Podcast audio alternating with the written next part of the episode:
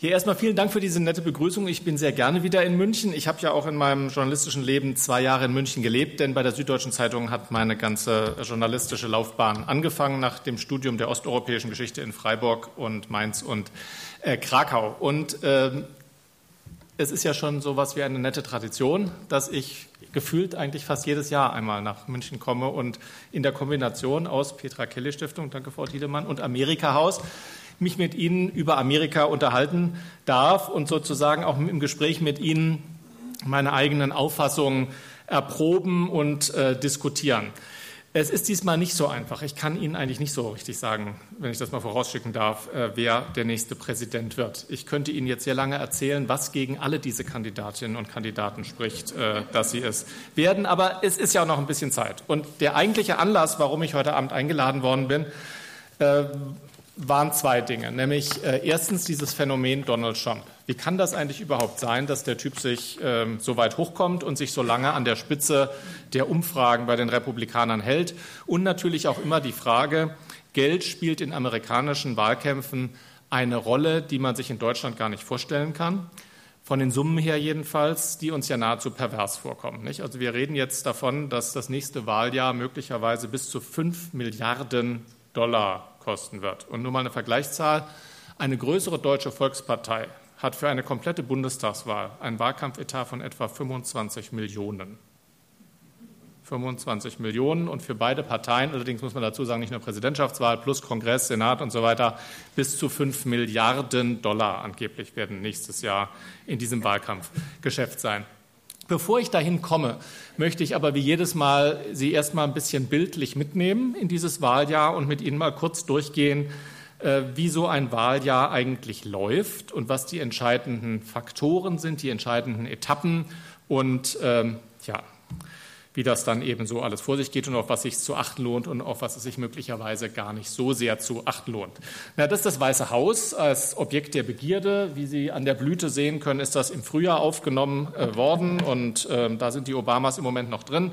Und da wollen eine ganze Menge andere Leute rein, unter anderem diese Dame, die inzwischen auch nicht mehr so jugendlich aussieht wie auf dem äh, Foto, das die Petra Kelly Stiftung freundlicherweise zur Verfügung äh, gestellt hat. Hillary Clinton wird eben auch schon 69 Jahre alt sein, falls sie Präsidentin wird zu diesem äh, Zeitpunkt und damit eher zu den älteren Jahrgängen auch in der amerikanischen Präsidentschaftsgeschichte hören. Ja, dieser Herr, Herr bewegt uns im Moment alle oder verwundert uns alle und da werden wir mal schauen, was aus der Sache wird.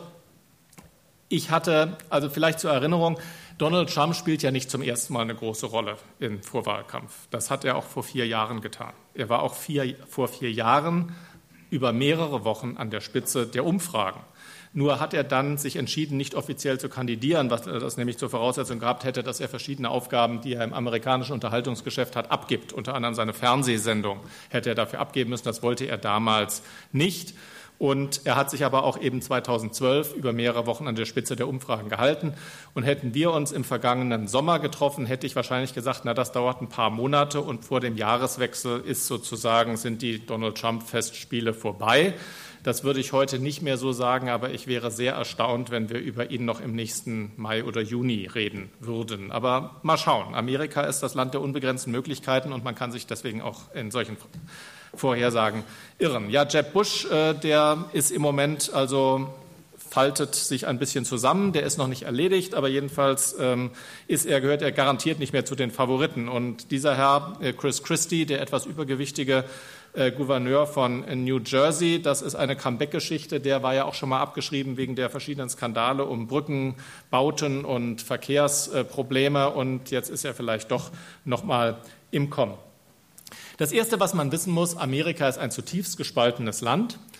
Das hat aber äh, eine Wahlgeografie. Es gibt sozusagen blaue und rote Staaten. Blau ist die Farbe der Demokraten, rot ist die Farbe der Republikaner. Also auch die Farbwahl ist anders, als wir das aus Deutschland kennen. In Deutschland ist ja rot eher mit links verbunden, in Amerika ist rot rechts, die Republikaner.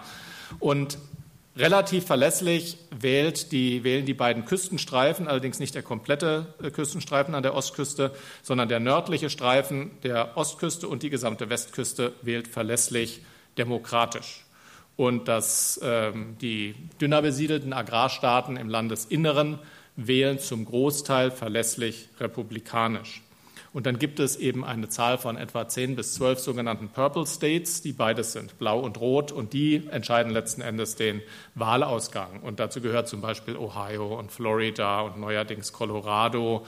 Auch New Hampshire ist ein, ein solcher Staat. Aber früher konnte man immer sagen, der Präsidentschaftskandidat, dem es gelingt, Ohio und Florida auf seine Seite zu holen, der gewinnt die Wahl, weil halt es ist halt so strukturiert, so fest zementiert, dass man von vielen dieser Bundesstaaten, von an die 40 der 50 Bundesstaaten, kann man vorher sagen, wie dort die Wahl ausgeht. Und da ja der Winner takes it all, der dann alle Wahlmänner dieses Staates bekommt, ist das dann die Grundlage, in der Regel eine bessere Grundlage für die Demokraten als für die Republikaner.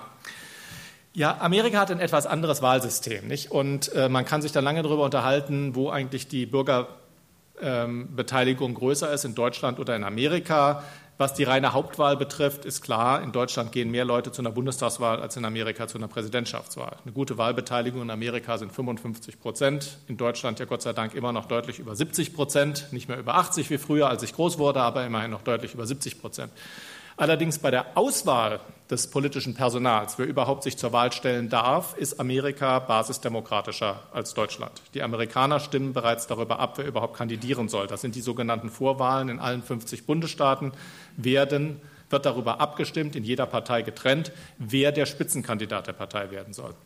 Und an solchen Vorwahlen, je nach Wahlsystem, beteiligen, also je nach Staat und dessen Wahlsystem, beteiligen sich bis zu 25 Prozent der Einwohner, also New Hampshire, das ist immer der zweite äh, Bundesstaat. Äh, dort ist ein Primary-System, dort gehen etwa 25 Prozent. Äh, in Iowa, dem ersten Bundesstaat, gibt es ein Caucus-System. Ich muss Ihnen das jetzt nicht alles im Einzelnen erklären, nur es sind ein bisschen unterschiedliche Vorgänge dieser Kandidatenauswahl. Und dort gehen in der Regel 15, 12 bis 15 Prozent beteiligen sich an der Wahl. Das hört sich erstmal wenig an, ist aber im Vergleich zu Deutschland sehr, sehr viel. Wie viel beteiligen sich in Deutschland an der Auswahl eines Kanzlerkandidaten? Im besten Fall, wenn es eine Urwahl gibt in einer Partei, und die gibt es nicht in allen Parteien, äh, also im besten Fall beteiligen sich alle Parteimitglieder in einer größeren Volkspartei, sind das an die 500.000. Bezogen auf 82 Millionen, zweimal 500.000, sind sie im Promillebereich, nicht mal richtig im Prozentbereich. Nicht? Und insofern in der Vorwahl, also in der Kandidatenauswahl, Amerika hat da eine größere Bürgerbeteiligung. Was die wirkliche Wahl dann betrifft, äh, ist, ähm, ist das äh, dann in Deutschland die Partizipation höher. Hier haben Sie so ein Bild von der Iowa State Fair, also das ist eine Landwirtschaftsmesse, da gehen die Kandidaten immer Showlaufen. Also Iowa, dieser Farmstaat im Mittleren Westen, ist immer der Staat, der als erster diese Vorwahl abhält. In den Präsidentschaftswahljahren, in denen ich in Amerika lebte, 2008 und 2012, war das immer Anfang Januar bei Eis und Schnee und dann ging es nach New Hampshire und der dritte ist dann immer South Carolina aus den Südstaaten und Nevada und erst danach dürfen die weiteren Staaten sich ihre Termine aussuchen und wer halt früh gewinnt, ähm, der hofft damit eine Eigendynamik zu entfachen. Das gilt vor allem für die Leute, die nicht von vornherein die Kandidaten des Establishments, die Favoriten sind. Also jemand wie Bush, der muss nicht in in Iowa und New Hampshire gewinnen. Der hat so, so, viel Backing von seiner Partei, so viele Leute haben ihn endorsed und da ist auch genügend Geld im Hintergrund, dass der sich das leisten kann, bei frühen Vorwahlen schlecht abzuschneiden. Aber jemand, der nicht sehr viel Geld im Hintergrund hat und noch nicht sehr viele Endorsements hat, wenn der in frühen äh, Vorwahlen gewinnt, dann kann sich daraus eine Eigendynamik entwickeln, weil über den dann die, äh, die Medien berichten und dann wird er auf einmal interessant und dann kriegt er Spenden und dann kann daraus aus jemandem, der sozusagen von der Papierform nicht zu den Begünstigsten gehörte, kann daraus eine Eigendynamik entwickeln und sich damit an die Spitze einer Bewegung setzen und dann möglicherweise die durchtragen bis zu den Parteikongressen, die immer im Sommer stattfinden, in der Regel so Ende, äh, Ende August, Anfang September sind immer die beiden großen äh, Conventions der Demokraten und der Republikaner und da wird dann tatsächlich der Kandidat endgültig festgelegt. Weiß man natürlich vorher, weil bei diesen Vorwahlen werden Delegiertenstimmen vergeben und diese Delegierten kommen dann, äh, je nachdem, also wie diese Vorwahlen ausgegangen sind, kommen dann zusammen und eigentlich ist es dann nur noch eine Intronisation. Das ist aber eine jüngere Entwicklung der amerikanischen Geschichte. Also vor 50 Jahren äh, ungefähr, da waren das alles immer noch Background-Deals bei den Conventions, wer wen bestach und wie man sich da absprach und welche Koalitionen man bildete. Da haben die Vorwahlen noch nicht die entscheidende Rolle gespielt, aber in den jüngeren Jahrzehnten der amerikanischen Geschichte ist das so etwas wie ein imperatives Mandat. Also Sie sehen hier Iowa State Fair, da sind die Kandidaten dann Showlaufen und da muss man dann auch was essen und da können Sie gleich sehen, nicht da muss ordentlich was dran sein. Das ist also eine Truthahnkeule hier. Und weil da ja so wenig dran ist, muss die auch noch in Butter getunkt werden, damit da genügend Kalorien dran sind. Also man kann sich an so einer, ähm, an so einer Portion schon ziemlich abarbeiten, wenn man nicht die XXL-Formate mancher amerikanischen Bürger hat. Gleichzeitig ist das aber eine, also für uns deutsche Korrespondenten doch ziemlich bewundernswerte Mobilisierung von Bürgern. Die amerikanischen Parteien sind ja nicht so durchorganisiert und haben nicht die Apparate, die deutsche Parteien haben. Das sind im Prinzip Wahlvereine, die sich alle vier Jahre wieder neu bilden, neu zusammenfinden, um den Wahlkampf und die Organisation, die Unterstützung für den Kandidaten zu organisieren. Sie spielen natürlich auch bei den äh, Parlamentswahlen, den Kongresswahlen, die alle zwei Jahre stattfinden, eine Rolle. Aber sie haben nicht die Art von äh, Durchschlagskraft auf die Kandidatenauswahl, wie wir das aus Deutschland kennen. Und deswegen ist eben Mobilisierung ein ganz, ganz wichtiger Teil eines amerikanischen Wahljahrs. Hier sehen Sie dann lauter Jugendliche, also Schüler und Studenten, die dann zu den, an, den, äh, an, den, äh, an den Wahlkämpfen teilnehmen, sich für Kandidaten engagieren und hier dann zum Beispiel eben dann Plakate malen und von Haustür zu Haustür gehen, das sogenannte Canvassing und da Prospekte verteilen. Und Amerika hat halt dieses System, dass man zeigen muss, dass man eine politische Unterstützung organisieren kann. Also es reicht eben einfach nicht zu sagen, die Partei will mich und da bin ich wichtig und die haben mich aufgestellt, sondern letzten Endes müssen sie zeigen, dass sie jemand sind, äh, der Leute hinter sich versammeln kann, Leute von seiner Agenda, seinem Plan überzeugen kann. Das ist das Allerwichtigste und das wird nachher auch der wichtigste, ist eigentlich eine der wichtigsten Funktionen für das Geld im Wahlkampf. Also aus amerikanischer Sicht ist eben auch das Spendensammeln ein Akt, der belegt, ob man Unterstützung hat oder nicht. Das ist, das ist wichtig, deswegen zeige ich die Bilder auch. Also es ist, wird als Mobilisierungsakt gesehen, auch das Spendensammeln und eben das Unterstützer hinter sich versammeln.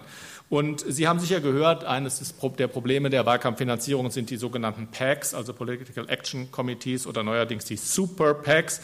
Und das hier ist zum Beispiel ein Blick in Obamas Wahlkampfzentrale in Iowa. Und da schreibt dann extra da an die Wand, not paid for by PACs, Washington Lobbyists oder outside 527 Groups, diese Nummern wie 527, das sind bestimmte Verweise auf äh, Chapter, Kapitel des äh, Steuergesetzbuches, unter denen dann bestimmte Spenden steuerfrei sind, was dann natürlich es attraktiv macht für die Geber, sich auf solche äh, Instrumente zu stürzen und die zu benutzen. Also sowohl, dass, dass man Superpicks braucht, dass sie einen unterstützen, aber auch, dass man sich gleichzeitig von ihnen distanziert und dass man eigentlich sagt, es ist positiv, nicht über solche Gruppen organisiert äh, zu, unterstützt zu werden.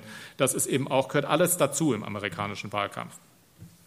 Ja, Familie ist natürlich wichtig. Das, da sehen Sie Barack Obama 2008 in Iowa in einem Kaffeehaus. Da kommen nur so am Anfang, wenn man nicht so bekannt ist, da kommen da irgendwie 80 Leute und hören sich den Kandidaten mal an. Und der Kandidat stellt sich selbstverständlich mit seiner Familie vor, nicht nur als Einzelkämpfer.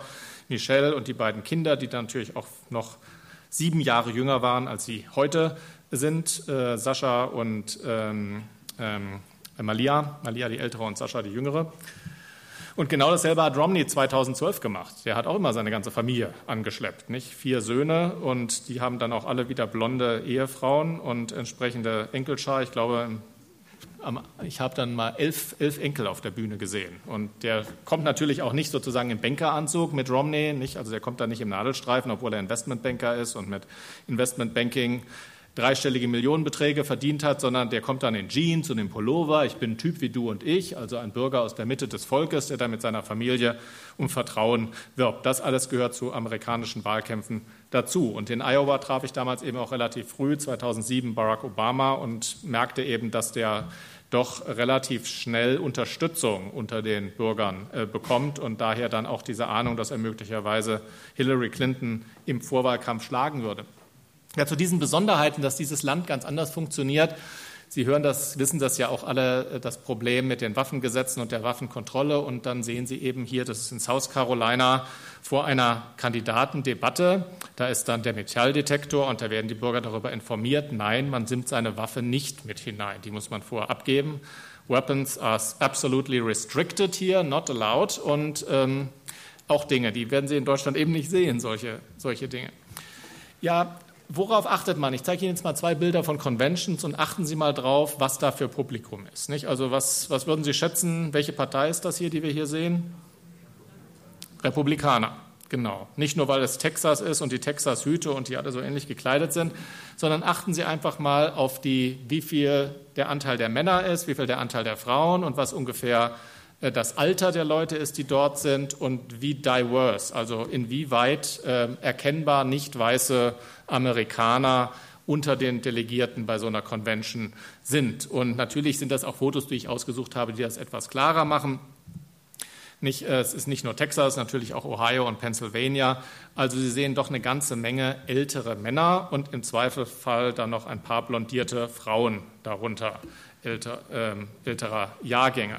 Und das hier ist jetzt, das sind die Demokraten bei ihrer Convention. Und Sie sehen sofort, dass das einfach jünger und diverser ist. Sie haben da Schwarze darunter, Sie haben Hispanics darunter und äh, es ist halt das Durchschnittsalter einfach jünger ähm, hier bei der Auflösung. Ich weiß nicht, wie gut Sie das hier sehen können, aber es ist einfach wesentlich bunter, ist eine demokratische äh, Wahlveranstaltung als eine republikanische. Ja, da bin ich wieder bei den äh, Blue States und Red States. Also sie haben eben sehr unterschiedliche Anhängerschaft äh, von der äh, einfach welche Gruppen der Gesellschaft sich für welche der beiden Parteien besonders interessieren. Und über die Wahlgeografie hatte ich ja eingangs schon mal gesprochen. Und das wird sich halt durch das ganze Jahr durchziehen. Ja, jetzt etwas spezieller zu der Rolle des Gelds im US-Wahlkampf. Ich habe Ihnen ja vorhin schon das mit der Deutschen Volkspartei und den etwa 25 Millionen Euro Wahletat für eine gesamte Bundestagswahl, da geht es ja immerhin um 600 Sitze oder jedenfalls 300 Wahlkreise. Und ich weiß nicht, wie man das äh, sagen soll. Obama mit seinen 750 Millionen Dollar Spenden hat 2008 einen neuen Rekord gesetzt. Und das war nur die Präsidentschaftswahl, nicht? Das war ohne Abgeordnetenhaus- und Senatswahlkampf, der immer parallel zur Präsidentenwahl stattfindet. 2012 war auf jeder der beiden Parteiseiten eine gute Milliarde Dollar im Einsatz und 2016 wird erwartet eine nochmalige Verdoppelung, dass das dann zusammen mit den Senats- und Kongresswahlen insgesamt für beide Seiten 5 Milliarden Dollar im Einsatz sind. Das sind unvorstellbare Summen. Das sind ja größere Summen, als kleinere Nachbarstaaten der USA insgesamt als Staatsbudget zur Verfügung haben. Einerseits. Auf der anderen Seite, wenn Sie es mal andersrum betrachten, Amerika hat 315, 318 Millionen Einwohner, 750 Millionen Dollar Spenden sind drei Dollar pro Bürger im Schnitt. Ist das so wahnsinnig viel? Drei Dollar pro Bürger, sollte uns das nicht die Auswahl des äh, politischen Personals wert sein? Sind die 25 Millionen äh, in Deutschland so wahnsinnig viel? Das sind 30 Cent pro Bürger in der Bundesrepublik.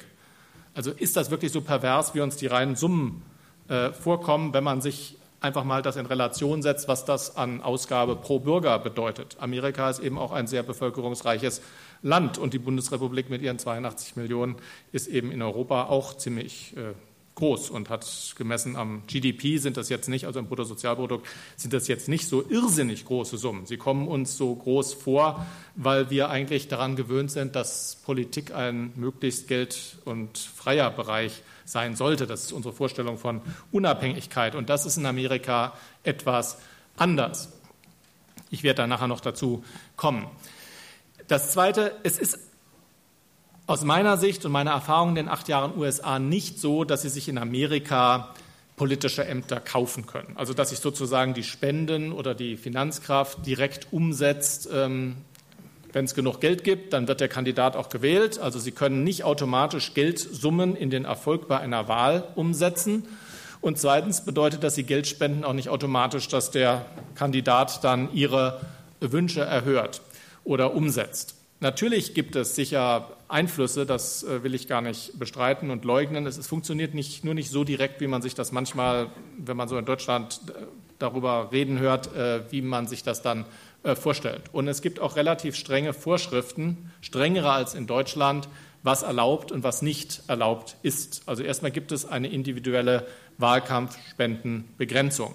Jeder Bürger darf maximal 2500 Dollar an einen Kandidaten spenden und das zweimal. 2500 Dollar in der Vorwahlphase und 2500 Dollar in der Hauptwahlphase. Und das ist schon wichtig, das zu unterscheiden, denn natürlich machen es manchmal Kandidaten so, wenn ihnen Geld mangelt, dass sie schon in der Vorwahlphase das Geld für die Hauptwahl angreifen, wenn sie halt nicht genügend Spenden sonst haben. Auch Hillary Clinton hat das gegen Barack Obama gemacht. Sie musste das Geld aber alles wieder zurückzahlen, weil sie ja nie die Hauptwahlphase erreicht hat. Das wird in Amerika schon sehr, sehr genau geschaut und das sind öffentliche Daten. Also Sie können in Amerika nachschauen, wie viel Geld Ihr Nachbar für welche Partei gespendet hat.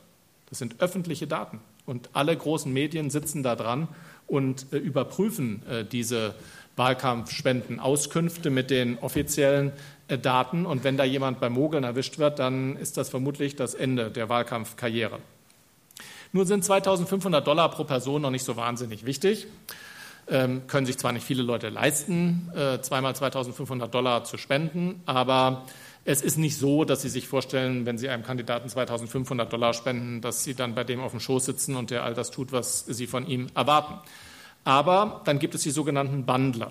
Nicht? Also einer, der 2500 Dollar spendet, ist nicht besonders einflussreich. Aber stellen Sie sich vor, Sie sind ein Rechtsanwalt oder ein Pharmazievertreter und Sie machen dem Kandidaten klar, dass dadurch, dass Sie 1000 andere Rechtsanwälte äh, angesprochen haben, er nicht einmal 5000 Dollar, sondern tausendmal 5000 Dollar bekommen hat, dann könnte es schon sein, dass Sie mal eine Audienz bei ihm bekommen. Das nennt man das Bundeln, also dass man eben mehrere Individuen zusammenbringt und auch klar macht, äh, dass man derjenige war, der eine solche Lawine von Spenden ausgelöst hat. Und dann gibt es eben über die PACs und die Super PACs, über die ich schon gesprochen habe, und das ist aus meiner Sicht eine sehr ungute Entwicklung, und auch die meisten Amerikaner finden es eine ungute Entwicklung, dass diese Political Action Committees und besonders diese Super PACs inzwischen eine so große Rolle spielen. Allerdings wurde, und das ist seit 2010, seit einem, äh, seit einem äh, Urteil des obersten Gerichtshofs, und der Fall hieß Citizens United gegen die Federal Election Commission, Davor war das alles begrenzter und damals ist der Deckel geliftet worden. Sie dürfen also unbegrenzt für Political Action Committees spenden. Allerdings gibt es auch da wieder Grenzen, was sie dürfen und was sie nicht dürfen.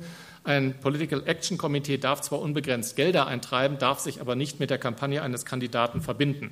Weder personell, die dürfen nicht mal Informationsaustausch machen, sondern im Prinzip, was ein Political Action Committee machen darf, ist Geld für die Werbung für eine bestimmte politische Aussage äh, zu herbeizu, also das Geld einzusammeln und dafür auszugeben. Also zum Beispiel, ich bin dafür, dass es keine Begrenzung von Genfood gibt oder sowas. Dafür könnten Sie Millionen oder wenn Sie es schaffen, auch Milliarden sammeln und das immer wieder plakatieren. Und das gibt dann keine Begrenzung. Oder Sie könnten sagen, Ölkonzerne sollen nicht höher besteuert werden oder was auch immer. Und natürlich äh, können Sie sich denken, je nach dem Charakter dieser Aussage, mit welcher Kampagne das am ehesten äh, übereinstimmt. Aber es darf eben keine personelle Absprache und keine inhaltliche Absprache zwischen Action-Komitees und den Wahlkämpfen, individuellen Wahlkampforganisationen geben. Ich würde sagen, die, die Konsequenzen, die von dieser Entscheidungen des Gerichts erwartet worden sind oder befürchtet worden sind, haben sich letzten Endes nicht bewahrheitet. Es ist nicht so gewesen, dass in den Jahren 2008 oder nach der Citizen United Entscheidung von 2010 war der nächste Präsidentschaftswahlkampf 2012 Barack Obama finanziell wirklich benachteiligt gewesen wäre wegen dieser Gerichtsentscheidung, dass man also nach oben offene Superpax-Finanzierung machen darf. Es sind halt unterschiedliche Branchen, die auf den beiden Seiten erstens mal spenden. Also Barack Obama hat viel Geld von Internetkompanien bekommen, also Google und Facebook und so weiter. Und Mitt Romney hat halt mehr von Banken und von Ölindustrie bekommen. Und unterm Strich ist es eine riesige Geldverschwendungsmaschine, weil sich das gegenseitig aufhebt. Und die amerikanischen Bürger sind ja nur auch nicht blöd. Die sitzen nicht den ganzen Tag vorm Fernseher und warten nur darauf, wie sie von Superpacks berieselt werden, um das dann in politische Aktionen umzusetzen. Aus meiner Sicht sehr viel Geldverschwendung dabei. Es gibt dann natürlich auch diese Superfinanziers wie die Koch Brothers oder Koch Brothers, je nachdem, wie Sie es aussprechen wollen. Koch Brothers, die haben also ein Industrie, äh, gigantisches Industrieunternehmen in äh, verschiedenen äh, Branchen und sind natürlich sehr, sehr daran interessiert, dass zum Beispiel Umweltschutzvorschriften, Arbeitsplatzvorschriften nicht verschärft werden, weil das ihre äh, ökonomische Basis direkt beeinflusst. Wir haben jemand wie Sheldon Adelson, das ist jemand, der mit dem Casino-Geschäft in, in Las Vegas sehr, sehr reich geworden ist und andere. Und die finanzieren eben auch solche Super-PAC-Kampagnen in der Hoffnung, damit auch einen größeren Einfluss auf die generelle politische Entwicklung zu haben. Es ist umstritten, wie weit das tatsächlich äh, Auswirkungen hat. Äh, alle haben natürlich immer Angst, wenn der Gegner mehr Geld für sowas zur Verfügung hat als man selber, dass es dann doch eine negative Auswirkung hat und ein Nachteil ist. Aber unterm Strich ist es sehr schwer zu sagen, dass das wirklich Wahlen entscheidet. Warum hat denn der Supreme Court äh, das entschieden und warum ist das überhaupt möglich, dass Geld so eine Rolle spielt? Ja, da haben Sie eben wieder diese ganz andere amerikanische Auffassung von Free Speech, also die Meinungsfreiheit ist ja auch bei uns grundgesetzlich geschützt, in Amerika auch. Sie wird in Amerika nur wesentlich weitergehend interpretiert. Wir denken bei Meinungsfreiheit vor allem daran, dass Sie mit Ihrem Mund Ihre oder auch im Schrift, äh, per Schrift und Mund, dass sie ihre Meinung äußern können. Und der amerikanische Supreme Court vertritt die Auffassung, dass sie auch, indem sie die Geldbörse öffnen, also letzten Endes das ein Mittel ist, wie sie ihre Meinung äußern, welche politischen Botschaften sie unterstützen oder nicht. Also das politische Spenden, das Spenden für Kandidaten, aber auch das Spenden für Political Action Committees ist laut Supreme Court Urteil als Teil der Meinungsfreiheit geschützt. Es ist für uns ein gewöhnungsbedürftiger Gedanke, dass man sozusagen auch mit dem, Person, mit dem Portemonnaie Meinungsfreiheit ausübt, aber das ist der Hintergrund. Und was mir noch wichtiger ist eigentlich, ist diese Funktion der Mobilisierung. Nicht, dass man letzten Endes nach außen zeigen muss, meine Botschaft ist so überzeugend, ich bin als Person so überzeugend, dass Leute sich hinter mir versammeln und meine Sache unterstützen. Und das ist der, die eigentliche politische Funktion von dieser ganzen äh, Spendenbereitschaft und der Spendenumsetzung. Nun könnte man sagen, naja, so ein Millionär oder Milliardär wie Donald Trump, der hat das ja gar nicht nötig der hat ja ein Privatvermögen, da kann man lange darüber streiten, ob es drei Milliarden sind oder fünf Milliarden oder wie viel auch immer. Und Donald Trump übertreibt natürlich, wenn er selber darüber Auskunft gibt, beträchtlich. Das gehört sozusagen zum Teil seiner Folklore, dass er auch da sich als bedeutender und reicher und erfolgreicher darstellt, als er tatsächlich ist. Aber interessanterweise, es haben schon oft in Amerika Leute, die es nicht nötig haben, sich Geld durch Spenden sammeln zu holen für die Finanzierung des Wahlkampfes, sind angetreten und sie verlieren regelmäßig. Wie kommt das, dass Leute, die aus ihrer Privatvermögen den Wahlkampf finanzieren können, keinen Erfolg haben? Genau wegen der fehlenden Mobilisierung. Letzten Endes ist es ein Test ihrer Durchsetzungskraft, ihrer Überzeugungskraft, ob sie Menschen zum Spenden bringen. Und Menschen, die dann auch Geld gespendet haben, die sind ja auch wesentlich motivierter, tatsächlich zur Wahl zu gehen und ihre Stimme abzugeben. Sie have a stake in it, würde man in Amerika sagen. Ja, sie haben sich einen Anteil an dieser Kampagne gekauft, sie haben sie zu ihrer eigenen Sache gemacht und deswegen ist dieser Mobilisierungseffekt wahnsinnig wichtig. Millionäre, die das nicht tun, die sich sozusagen dieser öffentlichen Auseinandersetzung um das Geld, um Unterstützung äh, nicht stellen, haben dann letzten Endes auch politisch keinen großen Erfolg. Diese Mobilisierung durch Spenden ist wirklich sehr wichtig, ganz abgesehen davon, dass ich dennoch der Meinung bin, dass Geld eine perverse Rolle im amerikanischen Wahlkampf spielt. Es ist interessant zu schauen, welche Rolle Kleinspenden spielen bei den verschiedenen Kandidaten. In Barack Obamas 2008er Wahlkampf haben Kleinspenden unter 200 Dollar. Die sind übrigens auch nicht registrierungspflichtig. Also alles, was über 200 Dollar ist, das muss in die Registrierung gehen und das erscheint dann eben in den offiziellen Daten und das können Sie nachschauen, wie viel Ihr Nachbar oder wer auch immer gespendet hat. Kleinspenden unter 200 Dollar sind nicht registrierungspflichtig und Barack Obama hatte, es hat 70 Prozent äh, ausgemacht äh, seiner individuellen Wahlkampfspenden waren solche Kleinspenden. Und heute ist das genauso zum Beispiel für Bernie Sanders. Das ist ja sozusagen der Kon äh, Konkurrent von Hillary Clinton in der Demokratischen Partei, wenn auch mit großem Abstand. Bei dem sind 88 Prozent des Geldes, das er bekommt für den Wahlkampf, Kleinspenden. Bei Carson, dem, äh, dem Mediziner, der im Moment an Stelle zwei bei den Republikanern rangiert, sind es 74 Prozent. Und bei Donald Trump, dem Milliardär, 72 Prozent des Geldes, das er für äh, bekommt, sind Kleinspenden und nicht Großspenden. Dagegen sind bei solchen Kandidaten wie Hillary Clinton und Jeb Bush, die machen viel mehr dieses übliche Fundraising, das heißt, die demokratische Organisation eines oder republikanische eines bestimmten Wahlkreises lädt zum Fundraising-Dinner ein und dann liegt auf jedem Essensplatz, wo dann auch ein Dinner äh, serviert wird, während der Kandidat äh, über sein Programm spricht, liegt dann praktisch der Scheck über 2.500 Dollar. Nicht? Wenn Sie 2.500 Dollar spenden, die maximale Contribution, dann haben Sie damit einen Platz am Esstisch, wenn der Kandidat in Ihren Wahlkreis kommt und dann haben Sie eventuell die Gelegenheit für einen Handshake und dem mal schnell was zu sagen oder auch ein Foto mit dem zu machen. Und bei solchen Establishment-Kandidaten wie Hillary Clinton und Jeb Bush ist das der größere Anteil des Spendeneinsammels, jedenfalls in der jetzigen Wahlkampfphase.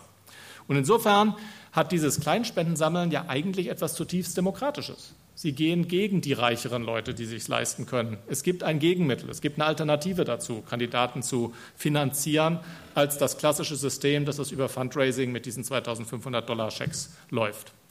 Unterm Strich, die Rolle des Geldes ist meiner Meinung nach pervers, aber sie ist nicht wahlentscheidend, weil sich das auch ein bisschen ausgleicht, jedenfalls in diesem Zwei-Parteien-System. Sicher sind Kandidaten, die dritt die sozusagen eine dritte politische Kraft repräsentieren wollen, die sind benachteiligt, aber die sind sowieso in einem, in einem Staat, wo es einfach äh, zur sich etabliert hat, dass es im Wesentlichen zwei Parteien sind und sie haben als äh, Partei, als, äh, als Kandidat einer dritten Richtung haben sie sowieso keine Chance, die Präsidentschaft zu gewinnen. Da müsste sich sehr viel in Amerika verändern, damit sich das auch ändern würde. Ja, was ist denn nun der Ausblick? Also, das stand ja in der Unterzeile. Ähm, wer regiert die USA nach Barack Obama? Wer wird im November 2016 die Präsidentschaftswahl gewinnen? Ich halte das im Moment für eine völlig offene Frage. Und es würde mir wesentlich leichter fallen, bei allen Kandidaten, über die wir im Moment reden, ihnen zu begründen, was dagegen spricht, dass die diese Präsidentschaftswahl gewinnen. Aber irgendjemand von denen muss es ja am Ende trotzdem werden. Nicht? Und ähm, warum, ist es, warum ist es so offen? Ich beginne jetzt erstmal hier mit diesen Stichworten und dann sage ich noch kurz was zu den Kandidaten. Die Demografie generell begünstigt die Demokraten. Der Anteil der Wähler, die generell typischerweise demokratisch wählen, also die, die Jüngeren, die Weib, also jünger, weiblicher, diverser, nicht? dass äh, dieser Anteil in der Bevölkerung nimmt die ganze Zeit zu. Während der Anteil, der typisch republikanisch wählt, also älter, männlich, weiß, nimmt prozentual in der Bevölkerung ab. Und damit ist von der reinen Dynamik, von der demografischen Dynamik her, sind bei nationalen Wahlen die Demokraten im Vorteil und jedes Jahr ein bisschen mehr im Vorteil, zumindest bis zu dem Augenblick, wo die Republikaner sich endlich mal dazu durchringen können, ein überzeugendes Angebot an die Latinos zu machen.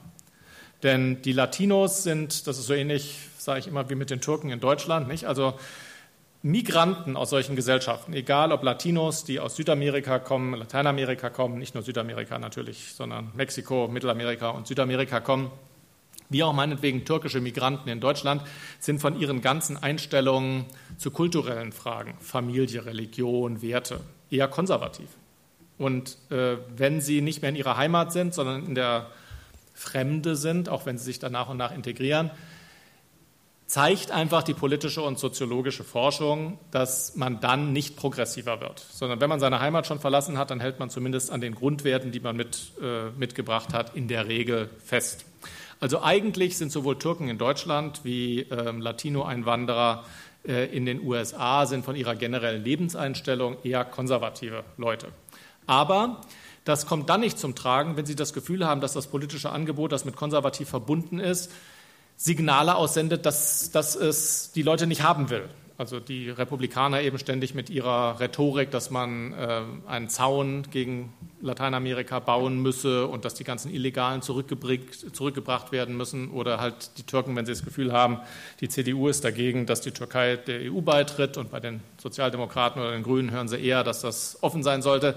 Dann verändert man eben sein Wahlverhalten. Nicht? Und wenn die Republikaner einen Weg finden würden, ein attraktives Angebot, ein glaubwürdiges und attraktives Angebot an die Latinos zu machen, dann könnte sich das, was ich als die demografische Dynamik beschrieben habe, dann könnte sich das wieder verändern und äh, nicht mehr im selben Maße wie heute die Demokraten äh, begünstigen. Das gilt aber nur für nationale Wahlen, jedenfalls in dem Sinne, dass da Staat für Staat ausgezählt wird, dann sind die Demokraten leicht im Vorteil. Bei der parallelen Kongresswahl sind die Republikaner eher im Vorteil. Wie kommt das? Ist ja auch eine nationale Wahl. Ja, weil die Wahlkreiseinteilung eben ist, wie sie ist. In Amerika werden alle zehn Jahre haben wir Volkszählungen und danach darf in jedem Staat die Partei, die dort die Mehrheit hat, die Wahlkreise zurechtschneiden nach den Ergebnissen der letzten Volkszählung. Denn je nachdem, in, also wenn Sie zum Beispiel ungleiche demografische Entwicklungen in einem Staat haben, was weiß ich, der Norden von Texas entvölkert sich immer mehr und der Osten und Süden wird immer bevölkerungsreicher, dann müssen Sie ja auch die Wahlkreise verändern, damit in jedem Wahlkreis ungefähr gleich viele Menschen wohnen. Nicht? Und in Amerika gibt es halt dieses Gerrymandering, dass sie, die regierende Partei kann halt die Wahlkreise so zurechtschneiden, dass das für sie politisch günstig ist.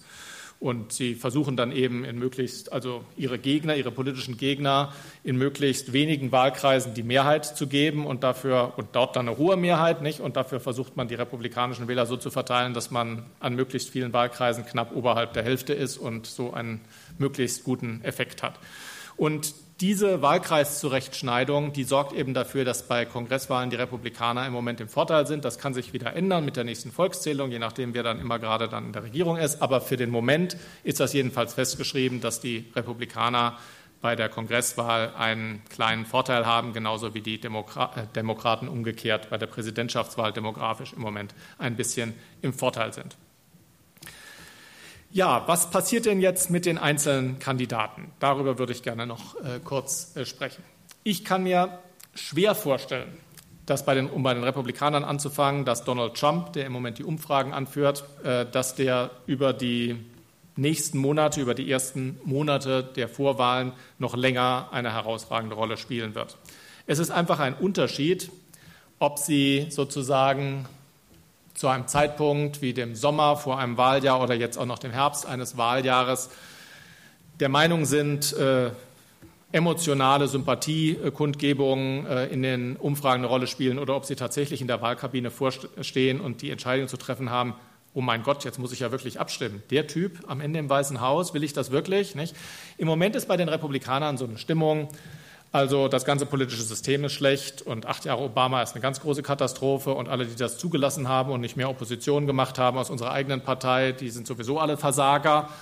Und äh, das ist so eine rebellische Stimmung. Nicht? Und jeder, der dieser rebellischen Stimmung gegen Washington, gegen Obama, gegen das ganze politische System am meisten Ausdruck gibt, der hat sozusagen zurzeit einen psychologischen Vorteil. Und niemand macht das besser als Donald Trump in diesem Sommer. Und äh, gerade so, umso unverschämter er sich äußert, äh, auch umso zum Teil rassistisch oder wie auch immer er sich äußert, das verfängt in der Phase, wo sozusagen die reine emotionale Empathie für diese Art der Ausdrucksweisen noch da ist. Ich glaube, dass sich das sehr schnell ändern wird, sobald die republikanischen Wähler in den Vorwahlen tatsächlich über Personen abzustimmen haben.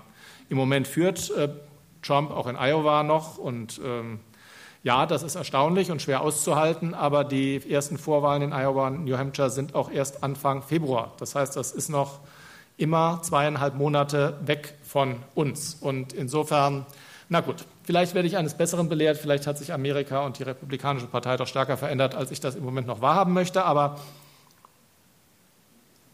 ich würde doch nach wie vor davon ausgehen, dass Donald Trump nicht der Kandidat der Republikaner wird und Ben Carson ebenso wenig.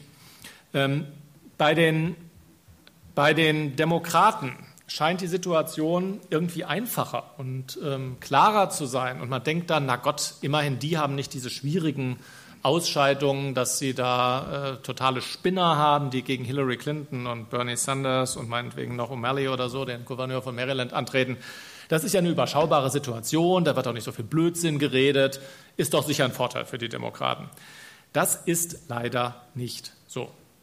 Der große, was uns im Moment wie ein Vorteil für die Demokraten aussieht, wird in der Dynamik eines amerikanischen Wahlkreises, äh, Wahlkampfes, eines Wahlkampfjahres wird über den Verlauf dieses Jahres hat auch viele Schatten- und Nachteilseiten. Denn auch die Vorwahlen haben eine wichtige Funktion, was die Mobilisierung und die Ansprache betrifft. In den Vorwahlen kämpfen ja letzten Endes die Kandidaten einer Partei gegeneinander, wer nun der Spitzenkandidat dieser Partei wird. Und dabei werden bereits Angriffsszenarien getestet oder persönliche Vorhaltungen getestet, die auch der politische Gegner nachher in der Hauptwahl vorbringen könnte. Das heißt, die Vorwahlen haben die Funktion, dass man sich mal anschaut, wo sind denn die Angriffs- äh, oder die Verwundbarkeiten eines Kandidaten. Die werden bereits von den eigenen Leuten, die auch gerne lieber Kandidat werden wollen, getestet. Und dann sieht man, wie die Kandidatin oder der Kandidat sich dagegen verteidigt. Und das ist, das ist die eine wichtige Funktion. Und die andere wichtige Funktion eines Vorwahlkampfes ist, dass sie ihre eigene Basis mobilisieren. Es muss spannend sein, damit die Leute sagen, boah, ist ja toll, was wir da für Kandidaten auf die Beine stellen und was für gute Leute wir da haben und wie die sich bekämpfen. Das macht einem richtig Lust, sich dann auch selber zu engagieren. Ich konnte 2008 sehen, wie das funktionierte. 2008 hatten die Demokraten durch die Vorwahl einen enormen psychologischen Vorteil. Das war nicht allein sozusagen, man war Bushlight und wollte weg von dem, sondern die Demokraten waren einfach die Partei, wo die Musik spielte der erste schwarze Kandidat, die erste weibliche Kandidatin mit guten Aussichten, dazu noch John Edwards mit diesen merkwürdigen Friseurbesuchen, die 400 Dollar kosteten, der aber auch ganz tapfer redete als Verbraucheranwalt. Der hat ja sehr viel Geld damit verdient, dass er solche Class Actions gemacht hat und erst später kam raus die ganzen Geschichten mit dem unehelichen Kind und seiner Frau, die Krebs hatte. Aber jedenfalls der Wahlkampf bei den Demokraten in dem ersten Viertel- und Halbjahr 2008 war so spannend, dass die Republikaner im Prinzip in den Medien nicht genauso vorkamen. Die Republikaner, das waren diese merkwürdigen Leute, die hatten auch irgendwie zehn Kandidaten und die haben allen irgendwelchen Unsinn erzählt und, und so weiter. Es war einfach nicht spannend. Und die Amerikaner nennen das, it, it sucks the oxygen out. Nicht? Also die, die Demokraten hatten kostenlos die gesamte Aufmerksamkeit der Medien und die Republikaner hatten Schwierigkeiten. Und das wird sich spiegelbildlich nur andersherum 2016 wiederholen. Spannend ist es bei den Republikanern. Nicht möglicherweise, nicht unbedingt auf eine Art und Weise spannend, die wir sympathisch finden, aber jedenfalls dort findet eine echte Ausscheidung statt. Da ist Spannung drin, da sind unerwartete Dinge. Bei den Demokraten ist alles klar. Hillary Clinton, wenn nicht noch eine Anklage kommt gegen sie wegen der E-Mail-Affären, ist Hillary Clinton, die Kandidatin. Und das ist ja nun keine Kandidatin, die besonders dadurch überzeugt, dass sie neugierig auf sich macht, weil die Wähler noch gar nicht wissen, wer das ist. Ein unbeschriebenes Blatt eine Biografie, die man erstmal kennenlernen möchte. Alle Leute in Amerika haben eine Meinung zu den Clintons, entweder eine positive oder eine negative. Aber Hillary Clinton hat keinen Überraschungseffekt. Sie hat keinen ernsthaften Gegenspieler. Und sie hat eben auch nicht die Chance, die Öffentlichkeit von sich zu überraschen. Und sie hat es erstens durch ihre Person nicht und sie hat es aber auch durch die Konstellation nicht, weil es keine ernsthaften Herausforderer bei ihr gibt. Und das ist auf den ersten Blick denkt man, na ja, die ist unangefochten, das klingt wie ein Vorteil, aber in der Psychologie eines amerikanischen Wahljahres kann das leicht zu einem Nachteil werden. Insofern ist das gar nicht so sicher. Also letzten Endes habe ich Ihnen geschildert, warum von der rein demografischen Dynamik die Demokraten im Vorteil sind und die Wahl gewinnen müssten. Und sie haben aber eben auch Nachteile für die Demokraten, die das ausgleichen können. Das werden wir noch sehen. Und man darf eben auch nicht unterschätzen, diese E-Mail-Affäre, die Öffentlichkeit ist es leid. Also ich glaube, Bernie Sanders hat das ganz richtig beschrieben. Wir sind damit durch. Das interessiert uns nicht mehr. Das interessiert das Volk nicht. Aber da sind wirklich schwerwiegende Fehler passiert, die auch juristische Konsequenzen noch haben können. Nicht haben müssen, aber haben können. Und äh, wenn die Republikaner die Chance sehen, Hillary Clinton sozusagen über rechtliche Vorgänge durch Strafanzeigen äh, abzuschießen, dann werden sie diese Chance nutzen und dann werden wir halt sehen, wie das ausgeht. Ganz egal aber, wer nun dieser Präsidentschafts-, wer die Präsidentschaftskandidaten werden und äh, wer dann am Ende Präsidentin oder Präsident wird. Einen Fehler von 2008 sollten wir nicht wiederholen uns mit diesen Leuten so zu identifizieren, dass in unserer Vorstellung diese Leute gewählt werden, um europäische oder deutsche Politikvorstellungen umzusetzen. Am Ende sind das amerikanische Bürger, die in Amerika groß geworden sind, mit einem amerikanischen Wertesystem, mit einem amerikanischen Blick auf die Welt, und sie werden amerikanische Politik durchsetzen. Und zumindest der sehr frühe Nobelpreis für Barack Obama sollte uns gelehrt haben, dass solche Auszeichnungen nicht unbedingt eine politische Hilfe sind und auch nicht unbedingt als eine Auszeichnung in Amerika innenpolitisch wahrgenommen werden, sondern wie ein Bestechungsversuch, ähm, den Führer der amerikanischen Nation von amerikanischer Politik abzubringen und ihn sozusagen so zu umschmeicheln, als würde er dann sozusagen eher norwegische Weltpolitik machen. Das hat Barack Obama damals nicht genützt. Und äh, selbst wenn Hillary Clinton, ich nehme mal an, hier die meisten im Raum werden hier nicht besondere politische Sympathien für Donald Trump oder Carson haben, oder bei Bush weiß ich es nicht, aber auch wenn Hillary Clinton äh, Präsidentin wird, äh, glauben Sie mir, äh, sie wird amerikanische Politik äh, machen und auch mit der, ob es die Terrorgefahr ist, ob es der Umgang mit Banken ist, ähm, ob es was auch immer ist, ähm, Energiepolitik, sie wird das alles aus einer amerikanischen Perspektive heraus betreiben. Und insofern, wir werden auch in einem Jahr dann eine amerikanische Präsidentin und einen amerikanischen Präsidenten haben. Ja, hier schließe ich mal. Zum Schluss kommt wieder die Wahlkarte. Das war ja so ein kleiner roter Faden äh, durch meinen Vortrag. Und nun bin ich äh, sehr gespannt auf die Diskussion, freue mich auf die Diskussion mit Ihnen und hoffe, dass Sie mich äh, ein bisschen herausfordern und Sie merken, ich komme hier nicht in der, mit derselben Überzeugung und Sicherheit wie 2008, dass ich meinen Guess oder meine Vorstellung hatte, wer das wahrscheinlich machen wird. Diesmal ist die Situation auch aus meiner Sicht wesentlich offener und sie ist schwieriger zu lesen und es sind da eine ganze Menge ähm, Faktoren im Spiel, die sich nicht so leicht emotional und rational einordnen lassen, dass sich daraus vorhersehbare Dynamiken ergeben. Ja, dann auf eine schöne Diskussion.